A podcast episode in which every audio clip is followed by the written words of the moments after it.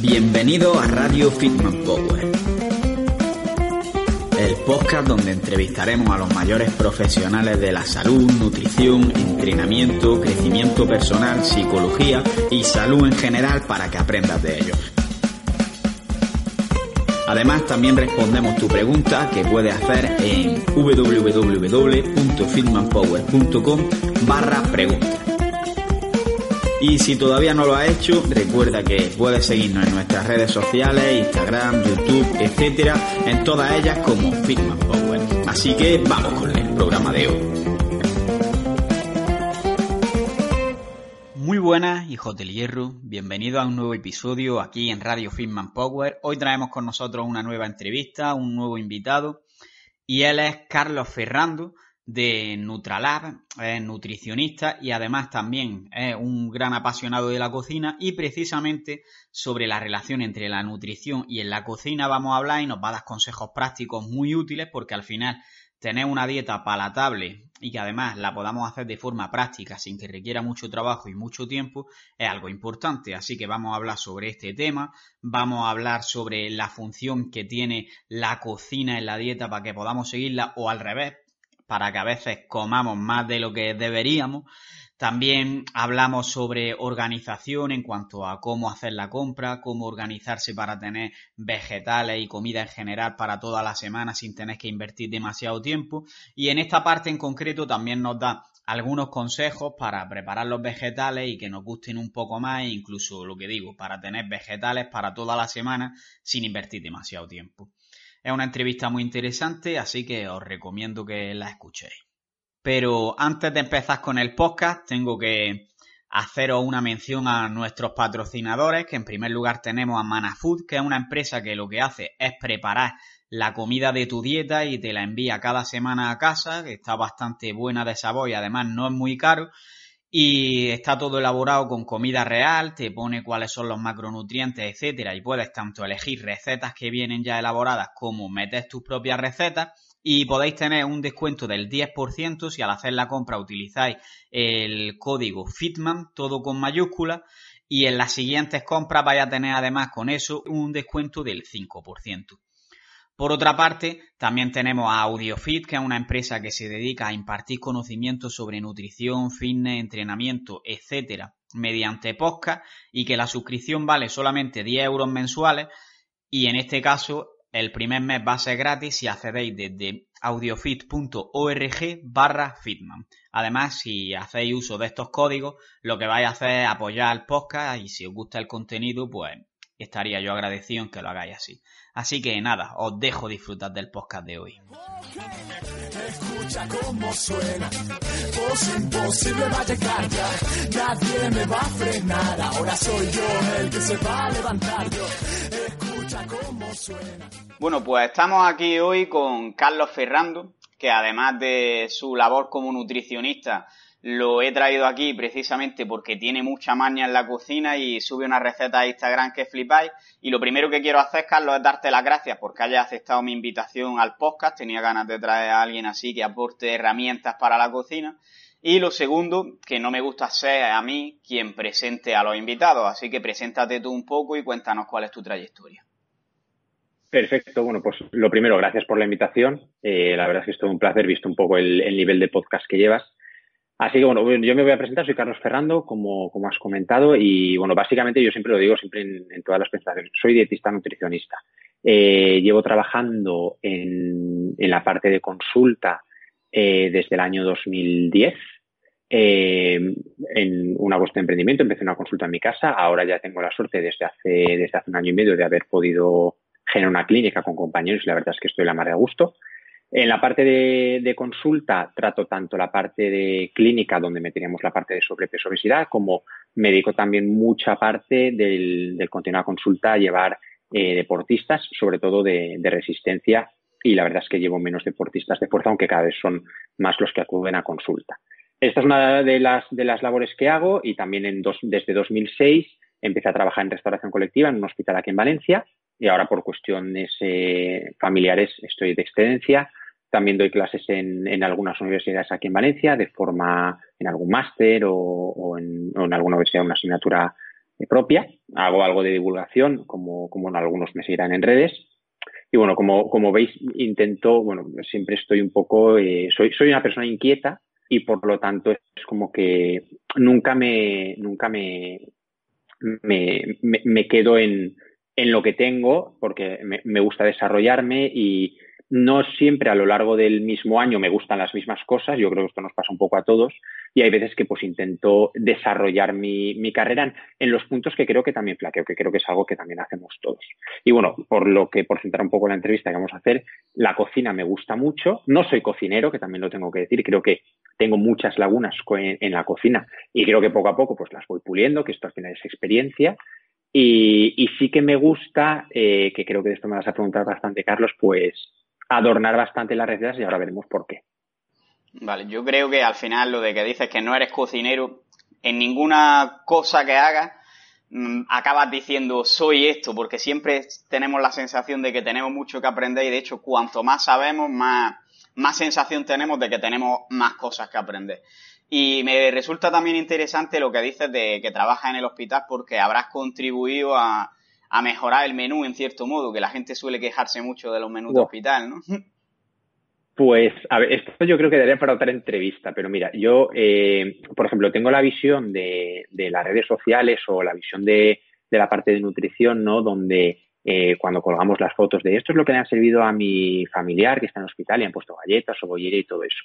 He de decir que eh, por lo menos en mi caso, ¿eh? en, en, el hospital trabajamos para, es cierto que trabajamos para el hospital, pero trabajamos a través de una subcontrata, ¿no? Es decir, de una empresa de restauración colectiva, como viene comentado. Entonces, opción de cambiar menú, buah, es complicado, insisto que no vale entre esta, porque si quieres un día hablamos de esto, eh, pero es complicado cambiar ciertas cosas porque realmente al final la financiación del menú del hospital sí que viene por cada consellería o por cada consejería de, sanidad de cada, provincia o de cada, comunidad. Y tengo que decir que por lo menos en mi caso o en el caso de la comunidad valenciana, el, el precio que es unitario que se da por, por paciente suele ser bastante bajo.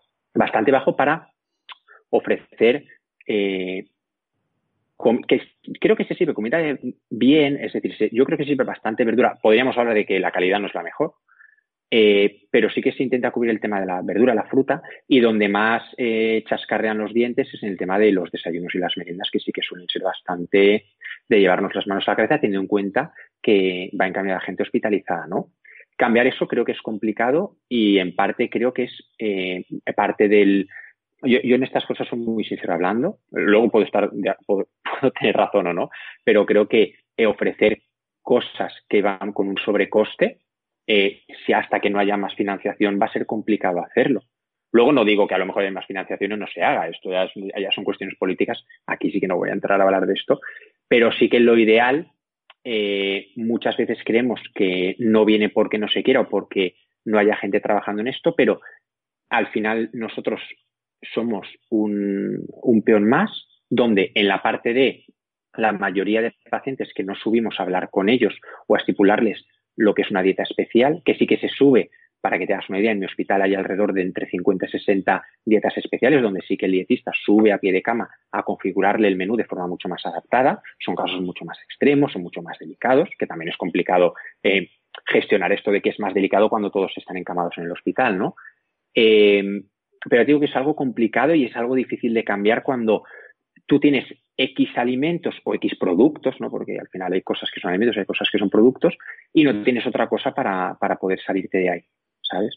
Ya te digo que es, es algo que a lo mejor desde fuera parece muy sencillo, pero luego desde dentro ves que hay una amalgama y sobre todo hay una cantidad de escalones por encima de ti que no los puedes, que no los puedes saltar. Claro que al final es cuestión más de recursos y de lo que te permiten disponer. Y luego también dices lo del desayuno y la merienda y supongo que también influye lo que la gente acepta socialmente como desayuno y como merienda. Que a lo mejor si le pones huevos revueltos, la gente te toma por loco, ¿no? Eh, eh, perfecto. Es decir, esto subimos mucho a, a, la gente que subimos a hablar con ellos y demás, o incluso tenemos gente que elige, ¿no? Se le sube una especie de tríptico, o bueno, ahora se, se sube con una tablet digital y la gente elige. Y claro, también ves la elección de la gente y hay veces intentas hacerle propuestas sana, propuesta sana, o, bueno, propuesta mejor de lo que, de lo que intente elegir. y es complicado, es complicado. También habría que, es decir, en, pacientes que, sufren procesos patológicos complicados, como pueden ser todas las neoplasias, cánceres, tumores y demás, hay veces que dices, bueno, pues prefiero que coma a que no, coma nada. por eso digo que eh, generalizar las cosas como, ah, le han subido esto, vale, pues n igual a 1, ¿no? Y a mí es que el n igual a 1, pues es eso, n igual a 1. Es complicado, es complicado. Sí, sí, de hecho en casos como el que dices de, del cáncer y todo eso, que suelen perder el apetito y todo, y hay más problemas casi siempre por la pérdida de masa muscular, etcétera, que por el propio cáncer, al final viene mejor que coman, aunque coman un poco regular, a que tengan una, un déficit energético muy grande. ¿sí? O en el caso del el gran caso que tenemos donde hay eh, hipercatabolismos o hipermetabolismos, en el caso de las fibrosis quísticas. Ahí tenemos pacientes que están, que tienen que llegar a 3.500, 4.000, 4.500 calorías por día.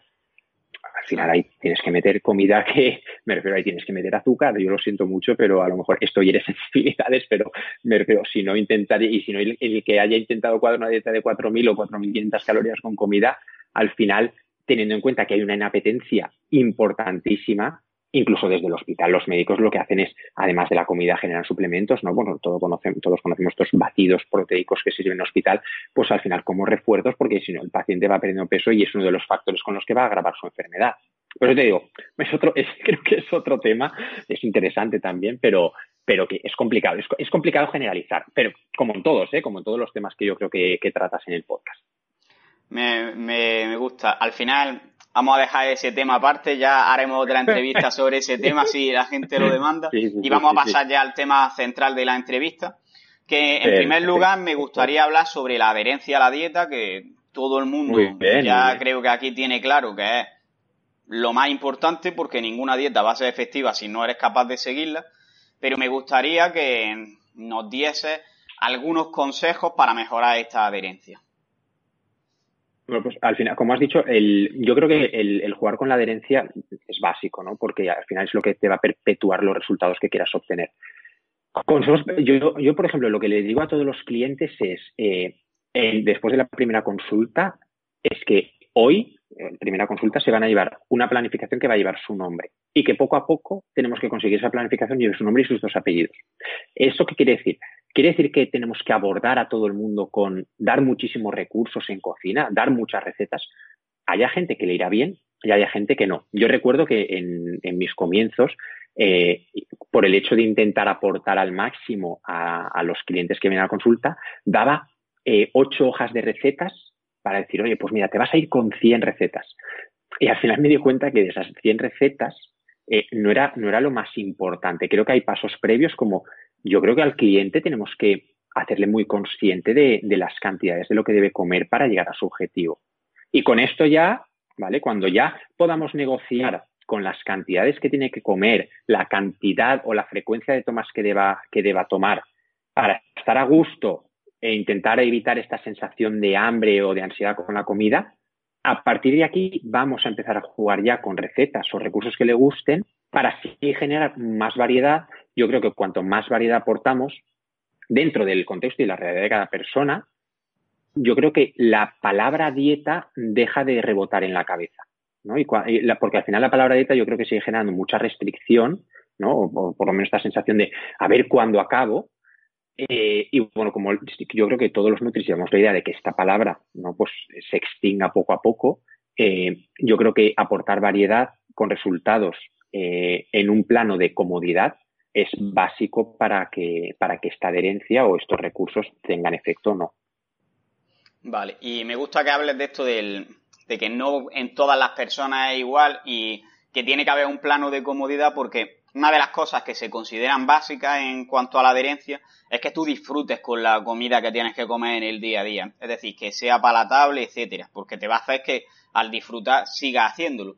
Pero por otra parte está el tema de las recetas y que hay gente que o no le gusta cocinar o no tiene tiempo. Entonces, no a todo el mundo le viene bien que le des una receta súper compleja con el objetivo de mejorar esta palatabilidad si luego no van a poder llevarla a cabo en el día a día por no tener tiempo o porque no les gusta la cocina o no se les da bien, ¿no?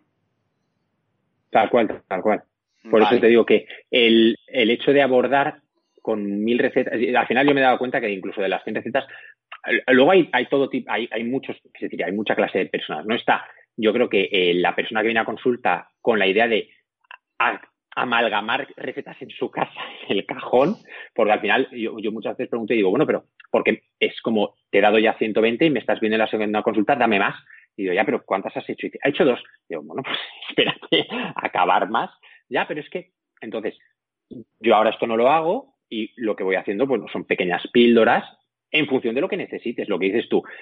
No se trata de hacer la vida imposible. Es decir, yo creo que para generar adherencia, en la planificación o la dieta no tiene que ser un factor más de estrés a tu día, porque si es un factor más de estrés a tu día, lo que vas a hacer es que esa adherencia baje muchísimo. Entonces, no tengo tiempo para cocinar, ¿vale? Oye, vamos a ver con verduras de quinta gama o con productos ya a punto de su elaboración, recetas de cinco minutos, ¿vale? O vamos a intentar enseñar desde la consulta, oye, vamos a organizar eh, o vamos a intentar organizar tu comida semanal haciendo tres recetas. Tres recetas que puedes hacer el domingo por la tarde, el domingo, el lunes, cuando lo quieras hacer. Emplea dos horas de tu tiempo, ¿vale? Es decir, no quieres variedad de comer todos los días una cosa diferente. Yo creo que también esto es algo que hace un porcentaje de la población muy bajo. Yo creo que todos hemos hecho comida de aprovechamiento siempre y yo lo hago, ¿eh? Yo, es decir, te sobra algún día y al día siguiente vas a comer eso. Y creo que esto también tenemos que intentar incluirlo dentro de las planificaciones y normalizarlo. Es decir, esto, esta necesidad imperiosa de tener que comer el lunes un arroz, el martes una pasta, el por la noche una carne, eh, seis pescados diferentes en la semana. Vamos a hacerlo cómodo. Otra cosa es que la persona venga y diga, oye, no, yo tengo todo el día para cocinar y me apetece cada día comer una cosa de pues perfecto, vamos a darle, ¿no? Esto entra dentro de esto que estamos hablando de adherencia. Tú quieres eso, vamos a dártelo. Tú no quieres, barra no puedes, barra te genera estrés, vamos a hacerte la vida fácil. Exacto. Y una de las cosas que, veo es que muchas veces se relaciona como una de las causas, vamos a poner entre comillas, de la obesidad, que los alimentos sean ultrapalatables y en general esto se relaciona únicamente con los alimentos ultraprocesados. Pero ¿no crees que estás buscando recetas con comida real ultrapalatables también va a hacer que comamos en exceso? Sí, sí, de hecho yo creo que esto lo, intento dejar claro en todas las recetas que subo, el, eh, bueno, uno de, una de mis frases es sano no es igual a infinito, porque creo que eh, hay veces que buscamos este recurso, es decir, por ejemplo, eh, helado de tarrina, ¿vale? Hagen Dazs, con un helado sano, ¿vale? Yo, por ejemplo, este año nos hemos dado cuenta en la clínica que hicimos un, un ebook de helados que están hechos a base de fruta, ahí los hemos cuadrado con fruta más acuosa por hacer los tipos sorbete o, con plátano boniato patata de base con alguna proteína whey para darle una textura pues mucho más palatable. hicimos cursos y bueno, los cursos se nos llenaron. Entonces al final nos dimos cuenta que la gente sí que es cierto que busca este reclamo o este permiso, ¿no? Eh, bueno, pues como es sano puedo comerme más. Y yo intento hacer consciente en todas las recetas que subo de, oye, mira, está muy bueno, está hecho con productos sanos, pero ojo que, que esté hecho con, productos sanos no le quita todo el amalgama o el volumen o la densidad calórica que va a tener. Ten cuidado, mira a ver cuándo lo vas a emplear. Porque al final lo que hacemos muchas veces es incluso el producto ultraprocesado, hablando solo de calorías. Luego, obviamente, creo que todas las recetas que hacemos en versión eh, healthy, ¿vale? La, parte nutricional va a ser mucho mejor, pero obviamente, por mucho que sea mucho mejor, si te vas a comer mil calorías con esa receta, para hacerlo más corto o más simple, la vas a liar igual. ¿vale? Entonces, esto hay que tenerlo muy en cuenta. Muy en cuenta. No, no puedes comerte 10 aguacates todos los días si estás sentado en el sofá. ¿vale? Y si haces, y a esos aguacates le pones 15 mm, dátiles y le pones cacao en polvo para hacer una crema untable que sea sana, sea muy sana, pero te le vas a poder comer una cucharadita. Siempre y cuando, aquí tenemos, no tenemos que obviar esto, tengas un objetivo de bajar peso, cuidar composición corporal, tono estético, ¿vale? Todo lo que yo creo que, va al hilo de la, consulta. Entonces, eh, creo que sí que estamos, o la gente busca este reclamo, este, cambiar el ultrapalatable insano o malsano por el sano, pero creo que al cambiarlo por el sano, sí que es verdad que yo recibo cada vez más en consulta el reclamo es, Carlos, como sano pero no pierdo. les vale porque, es como, porque comes muy sano, es decir, comes mucho o mucho más, porque también es cierto que hay veces que haciendo el cambio de comer muy mal con ultraprocesados a comer bien, sí que es verdad que se produce la pérdida de peso. Porque aquí tendríamos otro, otra pata de la mesa que puede cojearnos, es tu nivel de saciedad dónde está, cómo lo tienes. Lo tienes súper perturbado, que es lo que suele ocurrir en gente que ha tenido o que ha tenido varios episodios de sobrepeso a lo largo de su vida, ¿vale? Entonces, vale que al cambiar de no poner verdura a poner verdura, es fácil que bajes el nivel calórico que vas a consumir y pierdas peso, pero como el cambio lo hagas de galletas a comer una amalgama de frutos secos, una amalgama de productos sanos, pero con mucha densidad energética, es posible que no veas un cambio en tu peso. Luego ya hablaríamos, obviamente, mucho mejor frutos secos que galletas, insisto, no estoy comparándolas, pero hablando de igualdad y hablando de casos reales de gente que acude a consultar con esto, pues al final es, sí, obviamente no te voy a dar la galleta, comete el fruto seco, pero vamos a ver cuántos te comes, porque la diferencia entre 20 gramos y 40 es el doble. Parece que este doble no hace nada, pero si son varios de 40, sí que una bolsa entera de almendras, yo tengo gente que se la ha comido en el, en el transcurso del bus de casa al trabajo. Y es claro, el problema son las almendras. Bueno, el problema es todo el estrés asociado y este, esta saciedad, este producto que las almendras están muy buenas, son muy palatables, frutos secos es crujiente, tiene esta textura en boca que nos gusta mucho, tiene mucho sabor. Pues es fácil que si no tienes un control inconsciente o consciente sobre tu volumen de saciedad, la líes. Estoy de acuerdo ahí. Y eh, hablábamos antes del tema de organizarse para crear una dieta, digamos, más sabrosa y me gustaría que nos diese algunos consejos en cuanto a cómo organizarse para preparar los alimentos, etcétera. Y por ejemplo, podríamos empezar por algunos consejos o rutinas que tenga a la hora de hacer la compra, porque por ejemplo, yo veo las recetas que pone en Instagram y hay un montón de ingredientes que digo, es que no sé ni por dónde empezar a comprar esto. Entonces, si tienes alguna aplicación o algún método para que la gente lleve la compra de una forma que luego no tenga que tirar la comida. Y que no requiera mucho bueno, aquí es un poco...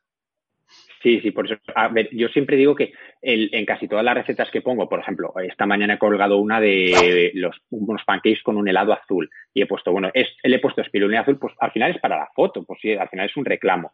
Dices, ¿es necesario tener espirulina en casa? No. Así, incluso no le doy un toque mágico de superfood a la espirulina, o sea, me da igual que sea super antioxidante, no es importante. Lo que pasa es que le da un toque azul a la comida y me parece atractivo, ¿no? Ya está. Entonces, no, no hay que empezar por el tejado. Es decir, vamos a empezar por primero, lo que un poco como procedemos o como procedo en consulta.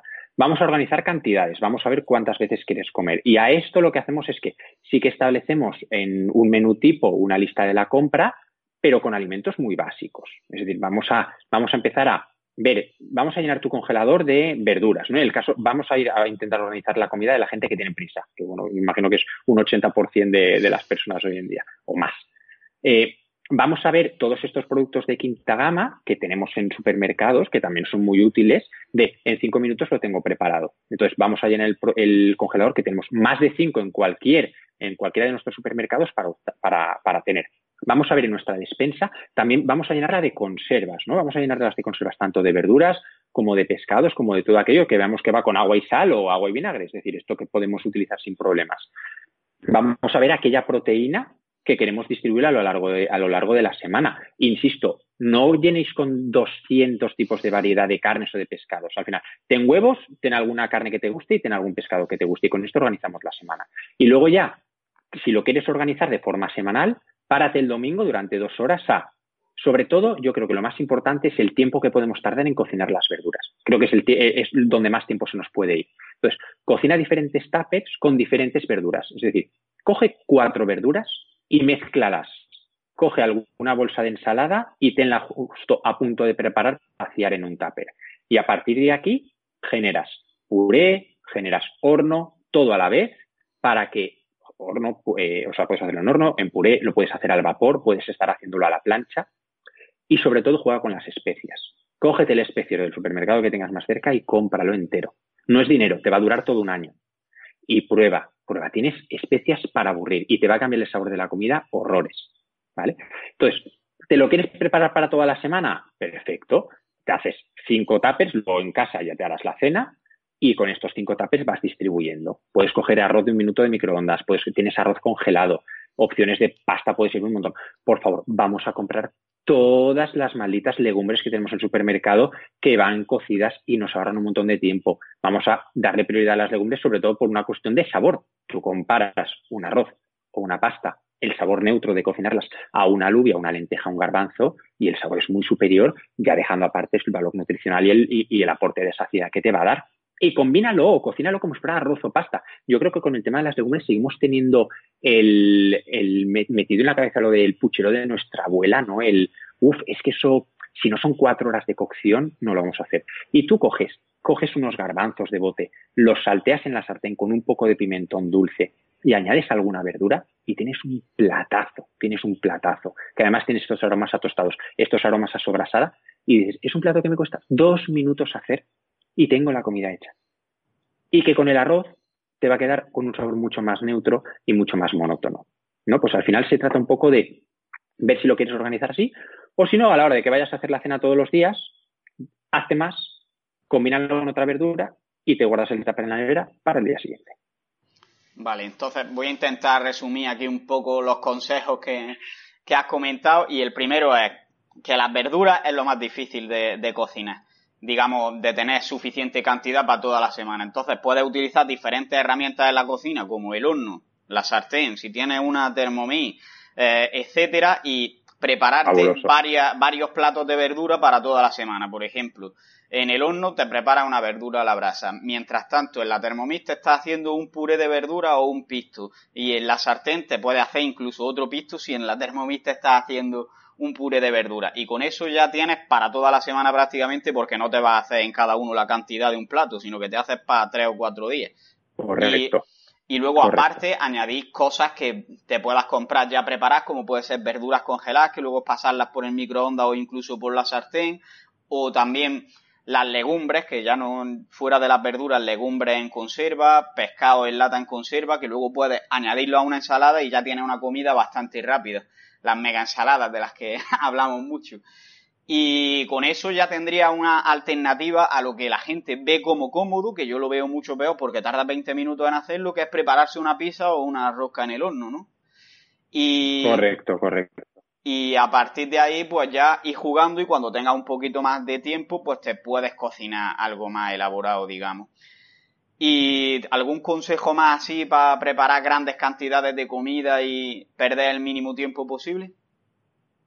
Bueno, yo al final es, eh, todos tenemos yo creo que una planificación más o menos semanal de lo que comemos, antes o después de ir al nutricionista. Entonces, con el tema de probar cosas nuevas, yo eh, algo que aconsejo siempre al principio es, eh, insisto mucho en lo de vamos a organizar cantidades para el objetivo que buscas y a partir de aquí es, de todas las recetas que te voy a pasar, si te paso cinco, te paso seis, no quiero que hagas las cinco. Haz tus comidas e introduce dos esta semana. A estas dos, la semana siguiente le añades dos. Y siempre les digo, trolealas al máximo, haz las tuyas. Si no te gusta esta especie que he puesto, cámbiala y pon otra. Cambia esta verdura por otra que te guste, no hay problema. Porque al mes tendrás una semana entera nueva de comidas y así sucesivamente. Y no hemos abandonado tu plan de comidas que en parte te va a gustar también, porque si lo haces es porque te genera comodidad. Entonces, el, haz lo que haces, pero ve añadiendo, ve dando pasos hacia adelante. Entonces, yo creo que has resumido perfectamente lo que hay que hacer y no, aportaría nada más. Vale, y ahora que sabemos un poquito esto y, y que somos capaces de preparar comida para toda la semana, ¿cómo la conservaría? ¿La metería en el frigorífico en tupper sin más? ¿Alguna la metería en el congelador? ¿Y cómo discriminaría qué haces con cada plato? yo es que realmente siempre aconsejo el, meterlo en tuppers en el frigorífico. Hoy en día los frigoríficos aguantan temperaturas, tienes hasta poner, hasta poner entre 4 y 2 grados y te van a aguantar 3-4 días perfectamente. Entonces yo lo organizaría por tuppers. Hay gente que incluso se los etiqueta para cada uno de los días de la semana Puedes organizarlo por días de la semana o puedes organizártelo por tuppers y cada día sacar verduras de los tuppers diferentes y acabar con la combinación proteica que quieras hacer si lo quieres acabar en el momento. Ya esto va a depender mucho de si como fuera de casa o si como en casa. Si como en casa puedo terminar el plato en casa, que me va a costar tres minutos, y si me lo llevo ya hecho, ya vale la pena que se lo ponga todo y sí que lo organice en tuppers. Pero yo creo que con frigorífico para la semana sería más que suficiente. Que puede ser que el miércoles o el jueves tengas que hacer algo para el viernes o que hayas hecho más cantidad y te sobre y ya está. Eh, otra cosa, ya que hemos visto un poco cómo organizarse a lo largo de la semana, ahora quiero que hagamos los platos un poco más atractivos. Y hablábamos, por ejemplo, del tema de que si vas a preparar verduras para toda la semana, pues a lo mejor en el horno te prepares algo, en la termomí otra cosa, en la sartén otra. ¿Qué herramientas crees que pueden ser interesantes que la gente adquiera o que la gente tenga para llevar a cabo una mejor organización y hacer sus platos que estén más ricos? Mm, hablamos del horno, de la vale. etcétera, y que sean baratos si es posible. Vale, sí, de esto, de esto, a ver, tengo un recurso que recomiendo a mucha gente eh, y es, bueno, a ver, todos en la cocina vamos a tener horno, microondas, eh, sartenes y, poco más. Y luego ya depende si tienes Turmix, eh, batidora americana, lo ideal sería un robot de cocina. Robot de cocina tienes de todos los precios, es decir, tienes desde, creo que de en torno a 190 euros hasta si te quieres ir a los 1400 de Thermomix, ¿vale? Yo, sinceramente, el robot de cocina le veo, yo, ¿eh? Pero porque a mí me gusta mucho cocinar y trastear con, los, con las sartenes. Lo veo muy útil para triturar porque realmente homogeniza muy bien porque tiene una potencia bestial.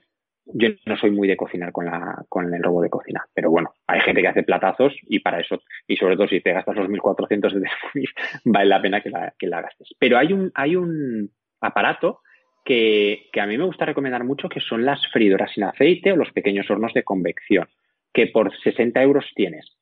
Y al final es un horno que lo que hace es un horno pequeñito que pones sobre la mesa, que lo puedes guardar en todo momento, y lo que hace es que le da un dorado y una textura muy crujiente a los alimentos y sobre todo para bajar el contenido graso de patatas, boniatos o incluso por el hecho de gestionar la cocción de muchas verduras, ya que con haciendo, estamos hablando de que en un kilo de patatas con una o dos cucharadas de aceite se te va a hacer y te quedan crujientes. Entonces, creo que es una buena herramienta, creo que es una buena herramienta y que no todo el mundo tiene en casa. Y a partir de aquí es ya como lo quieras, eh, como quieras adornar tu cocina. Eh, pero básicamente con estos que hemos dicho serían los básicos para, para poder gestionar todos los procesos de cocción que hemos comentado antes. Pues lo voy a apuntar lo de la freidora esta porque tengo una y no la uso nunca. Entonces me gustaría que nos cuentes un poco qué, ¿qué puedes qué puede hacer con ella aparte de utilizarla como freidora, entre comillas. A ver, realmente es, un producto que suele llevar un, unas, unas para dentro, que es lo que va girando, que en algunos te, en algunos lleva una especie de superficie de grill, en otros no, y lo puedes levantar pero te permite hacer, al final lo gastas como un horno. Entonces te vale hacer, te, eh, te sirve para hacer masas de pizzas si le quitas la, la espátula esta. Yo, por ejemplo, ahí hago muchas de las verduras las hago ahí por cuestión de tiempo, porque en 10-12 minutos las tengo hechas. Y aparte de esto, bueno, pues el tema de patatas bonitos. Obviamente, si te compras la freidora para hacer croquetas de bolsa, pues no nos, no nos sirve, ¿vale? Porque para esto no, no, es la idea. Pero básicamente este, este producto lo gastas como un horno, lo que pasa es que la temperatura la coge antes, vas a ahorrar bastante más dinero con el tema de la luz, sobre todo si son cantidades en torno a un kilo de, peso. En algunos, por ejemplo, en la que tenemos nosotros en la clínica, que ya te digo, creo que está entre 60 y 80 euros, no me recuerdo muy bien el precio, te permite cocinar en dos alturas y tiene diferentes modos de cocción. incluso tiene un método de cocción que es con para hacer yogures, o sea, te permite meter los vasos, imagino que es una cocción mucho más suave, y lo que te permite es hacer pues esa, esa fermentación del, del, yogur y, se generan yogures. Entonces, yo insisto que creo que es una herramienta bastante útil para, para tener. No la vas a gastar a lo mejor todos los días, pero a lo mejor una o dos veces por semana sí. Vale, pues lo apunto porque al final yo tampoco tengo horno, así que me vendría muy bien. Y añado también el típico lecue, que es un recipiente de silicona ah, para meterlo en el microondas, que bueno, igual a veces se queda un poco corto si cocina solo ahí, pero darle una pasada por ahí y luego a lo mejor saltear la comida, los vegetales un poco en la sartén, se queda bastante bueno. Yo lo hago incluso para echarlo después en ensalada y cosas así y está bastante bien. Y bueno, eh, otra cosa que quería preguntarte, ya hemos hablado un poco sobre herramientas, ahora un poco más sobre alimentos en sí, ingredientes. ¿Qué ingredientes consideras que puede ser interesante tener más en cuenta? Hemos hablado antes de las especias, por ejemplo que la gente no suele utilizar en la cocina y que sean interesantes?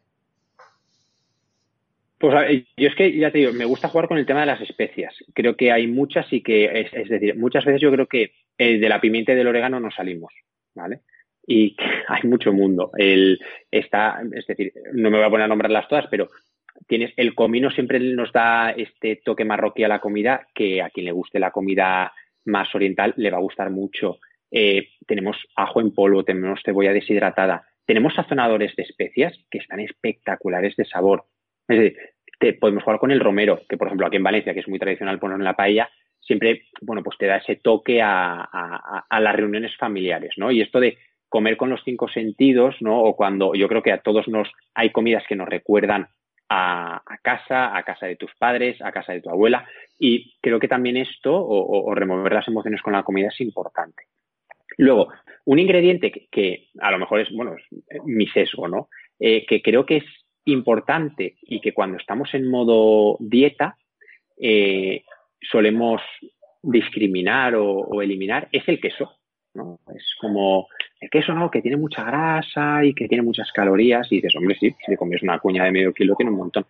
Pero creo que eh, a quien le guste, ¿no? A quien le guste, sí que tener cuñas de queso, un queso parmesano en casa y rayar en torno a 20 gramos, que estamos hablando de unas 45, creo que son 45 o 50 calorías, no va a aportar nada a tu planificación y le va a dar simplemente con que te permitas gratinar lo que estés preparando, incluso que hagas un pisto de verduras y lo metas cinco minutos a gratinar en el horno con ese toque de parmesano, es que es, ¿sabes? La lágrima que te va a salir es bestial. Y al final no estás aportando nada extra y sí que estás ayudando a jugar mucho con la variedad de todo lo que vas a comer.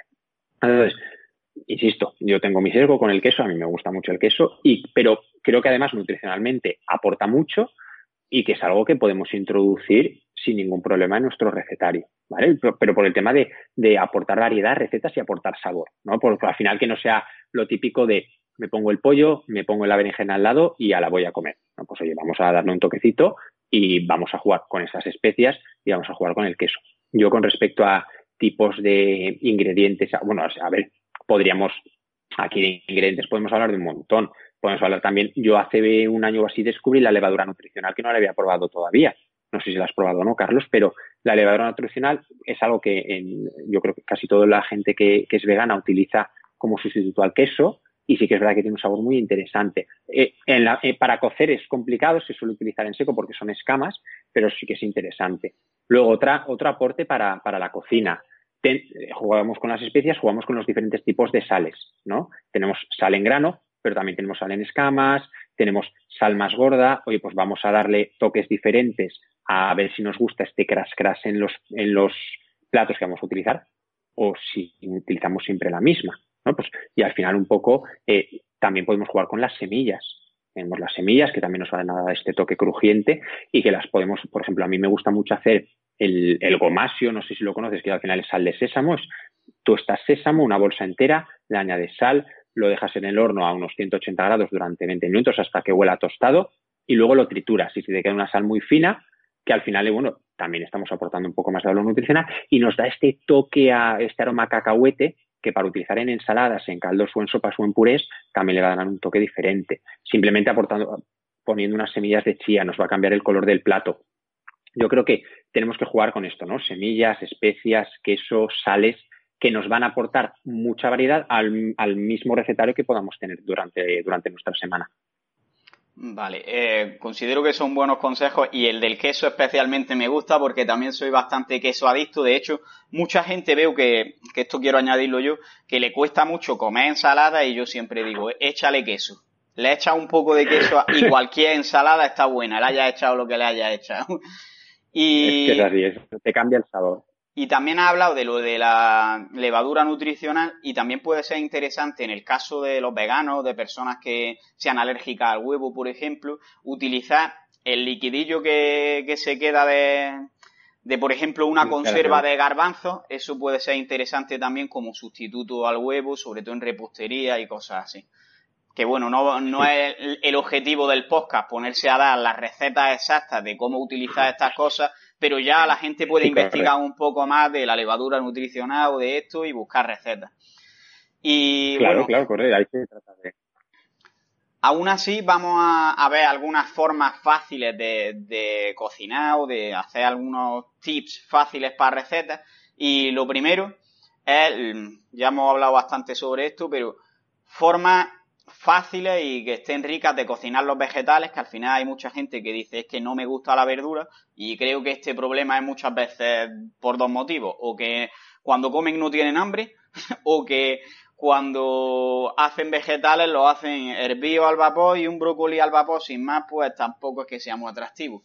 Es duro, es duro, claro. Entonces, ¿qué consejo darían? A ver, yo creo que con el tema de las verduras pasan varias cosas. Uno, lo primero es la sobrecocción que hacemos a las verduras. Es como que hasta que no está de un color verde apagado, no, no las cogemos. Entonces, claro, ahí a nivel de textura no se queda sin textura completamente y el sabor pues dista mucho de lo que es el sabor del propio alimento, como bien has comentado con el brócoli. Da gracias quien lo haga al vapor, pero quien lo cueza, que hay mucha gente que lo cuece, o sea, pierde todo, pierde todo. Claro, y cuando me es que no me gusta el brócoli, digo, vale, ¿cómo lo has probado? Eh, cocido, y digo, cocido hasta que no, no hay color. Y dice, vale, sí, vamos a cambiar. Yo creo que la mejor forma de probar casi todas las verduras, a excepción de dos o tres, sería sin cocinarlas. Es decir, vamos a probarlas crudas. O sea, tú coges unos tallos de brócoli, unos tallos de coliflor, un poco de pimiento a tiras y unos calabacines a tiras, lo haces todo de forma uniforme, lo mezclas con sal, pimienta, especias, un poco de aceite, un poco de vinagre y come. Y tienes una textura súper crujiente y con el sabor del producto que no lo has probado así en la vida. Entonces, date tiempo, o, sea, date este, este momento de, antes de cocinarlo, pruébalo crudo. Probándolo crudo también puedes hacértelo, en vez de la típica ensalada, puedes dipear. Puedes hacer una salsa con yogur o con queso batido, con un poco de limón, pimienta y sal, y ir mojando, que esto sí que es algo que en España nos gusta mucho, ¿no? Lo de, pero bueno, vamos a cambiar lo que son las papas o todos estos productos por algo que también genere bastante adherencia, ¿no? Sobre todo para generar picoteos para todos los, clientes o para todo el mundo que pueda, que pueda acudir a consulta. Y yo creo que esto sería básico para, para las verduras. Luego, creo que también se cocina bastante poca verdura al horno, ¿no? Yo creo que, por ejemplo, a mí la verdura al horno me gusta bastante, bueno, porque al final este tostado que vas a conseguir en el horno le da un sabor, yo creo que muy superior a hacerlo en sartén o hacerlo cocido o hacerlo al vapor. Entonces, creo que es importante que también utilicemos el horno y lo bueno del horno es que puedes meter dos bandejas llenas de verdura y lo, que estamos hablando antes, economizamos tiempo. Tú metes cebollas, metes berenjenas, metes calabacines, metes coliflor, metes lo que quieras y tienes verduras solo en el horno para toda la semana. Entonces, creo que es importante que juguemos con las cocciones y creo que es importante que probemos la verdura cruda. Yo la verdura cruda sobre todo lo, lo, gasto mucho para todos los, los, niños que acuden a consulta con sus padres. Y es un buen reclamo porque lo prueban y suele gustarles más.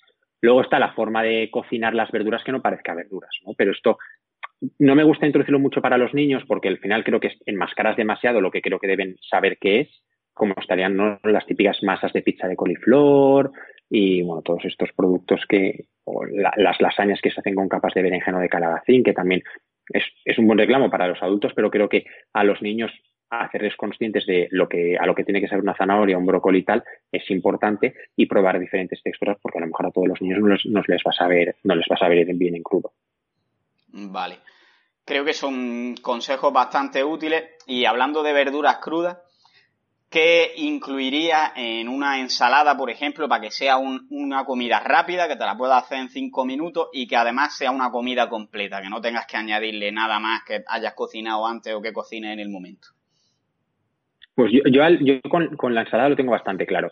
Yo siempre eh, insisto en, coge la, la si, si, lo quieres rápido, coge la bolsa de, de tu supermercado que te guste de hoja. Coge escarola, coge hoja de roble, coge lechuga, coge canónigos, coge mezcla de todo esto. Añádele verduras que aporten textura, es decir, raya una zanahoria, raya un poco de calabacín, añade unos tomates cherry, añade la proteína que te guste, es decir, me da igual que pongas un poco de tofu marinado, un poco de seitán, añade un poco de carne, un poco de pollo desmenuzado, incluso si tienes sobras de una cocción anterior, añádelo, añade algo de atún, añade algo de queso, añade legumbre, añade algo de arroz, añade algo de pasta, añade algo de patata al vapor, que la patata en la ensalada también eh, nos va a ayudar a aportar mucha saciedad y mucha textura. Sazónalo con las especias, con aceite de virgen extra, con un poco de vinagre o limón si te gusta y disfrútalo. Eh, una cosa que me gustaría añadir es el tema de los ingredientes que le echemos a la ensalada, que a veces hay que, como la ensalada directamente se asocia a perder peso, muchas veces se tiene el problema de que te dicen échale aceite de oliva y tú no le echas aceite de oliva. Tú luego si vuelcas así el, el bol de la ensalada, podrías llenar un vaso o una botella de medio litro. Entonces, controlar un poco, sobre todo los aceites, las salsas que le eches y, los alimentos más grasos o también los altos en hidratos de carbono, porque para mí una ensalada de pasta no es mucha ensalada, es más bien pasta con un poco de verdura. Y, que tengas cuidado con eso, no echarle tres aguacates y te lo vas a comer tú solo y aparte le echas nueces, huevos enteros, porque al final puedes hacer una ensalada que tenga más de mil calorías, que es lo que puedes hacer con una pizza, ¿no? Si te fijas, yo eh, cuando me has dicho la ensalada no, he dicho ni aguacate ni frutos secos. Y lo he dicho bastante consciente porque es algo que, a ver, volvemos a lo mismo, ¿no? Proceso de pérdida de peso, ¿no? O proceso de reestructuración de composición corporal. Si haces una ensalada con todo eso, es que no te hace falta ni poner postre. ¿no? Porque yo, yo que sé, ves algunas ensaladas por ahí y dices, wow, lo que dices tú es muy sano, pero mil y pico calorías la ensalada. Entonces, sí, claro, hay que tener mucho cuidado con la cantidad de grasa que utilizamos, tanto en forma líquida como en forma sólida. Algo que yo también intento hacer muy consciente a la gente es aceite de oliva virgen extra siempre que sea posible, pero no puedes tomar todo el que quieras. Por lo que dices tú, ¿no? Tú empiezas a rociar así la ensalada con la aceitera y luego miras la aceitera y no queda. Y es algo que, que sí que debemos controlar porque al final densidad calórica muy alta. Exacto, la gente a veces como confunde el tema de calorías con sano y el aceite de oliva siempre se considera como algo sano, pasa al revés de lo que hablábamos con el tema de antes de los helados, por ejemplo, que al final el helado, si es un helado procesado, tiendes a comer menos que si es un helado eh, que hayas hecho tú con comida real. Eh, porque el de comida real dice, vale, como es sano puedo comer más. Pues con el aceite pasa pues igual. Me voy a echar, aunque sea que yo el otro día le digo a mi padre, papá, el aceite está muy bien, pero sabes que es el alimento con más calorías del mundo. Y me dice, yo no creo que sea así. Y le digo, no, no es que sea, no es que no, que crea o no, es que es algo objetivo. Eso es mentira.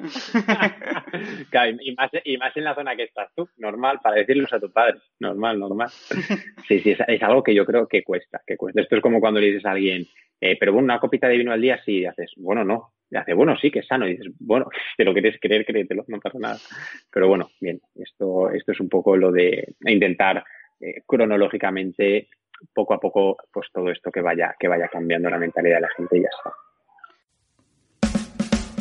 Y hasta aquí llega el episodio de hoy. Si te ha gustado, puedes apoyarnos y darnos más difusión compartiéndolo en las redes sociales, dejando una valoración en iTunes o un comentario en iVoox y sobre todo, seguir viendo los siguientes episodios. Nos vemos en el siguiente y un saludo y a seguir creciendo.